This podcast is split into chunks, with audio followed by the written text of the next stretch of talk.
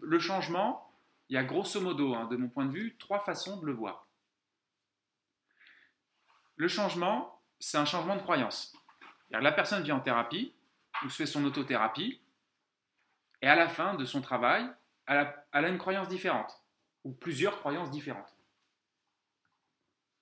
Je pourrais avoir une autre grille de lecture qui dit, non, le changement, c'est juste un changement d'émotion. La personne vient en thérapie, elle a une émotion négative. Dans cinq minutes, on a, on a fini. Dans... Elle vient en thérapie, elle a une émotion négative. Elle ressort de la thérapie, elle a changé d'émotion. Donc elle se sent libérée. Changement d'émotion.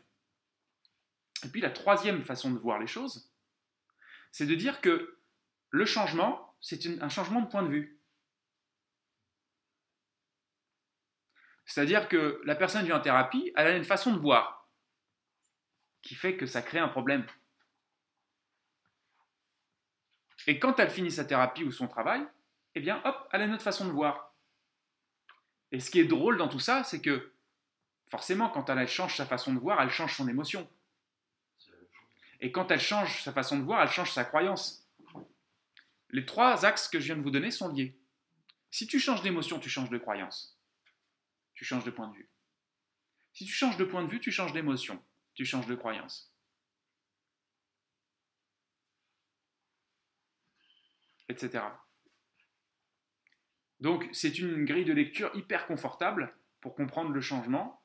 Comme ça, vous pouvez agir à la fois ou sur un changement de point de vue, ou sur un changement d'émotion, ou sur un changement de croyance. C'est peut-être pas l'unique façon de décrire le changement, mais euh, en tout cas, c'est une grille de lecture euh, vraiment très simple, euh, pratique. Donc voilà pourquoi la reprogrammation, de toute façon, on peut passer par plein, plein, plein, plein, plein, plein de choses. À l'arrivée, on retombe là-dessus. Sur ces ces choses simples.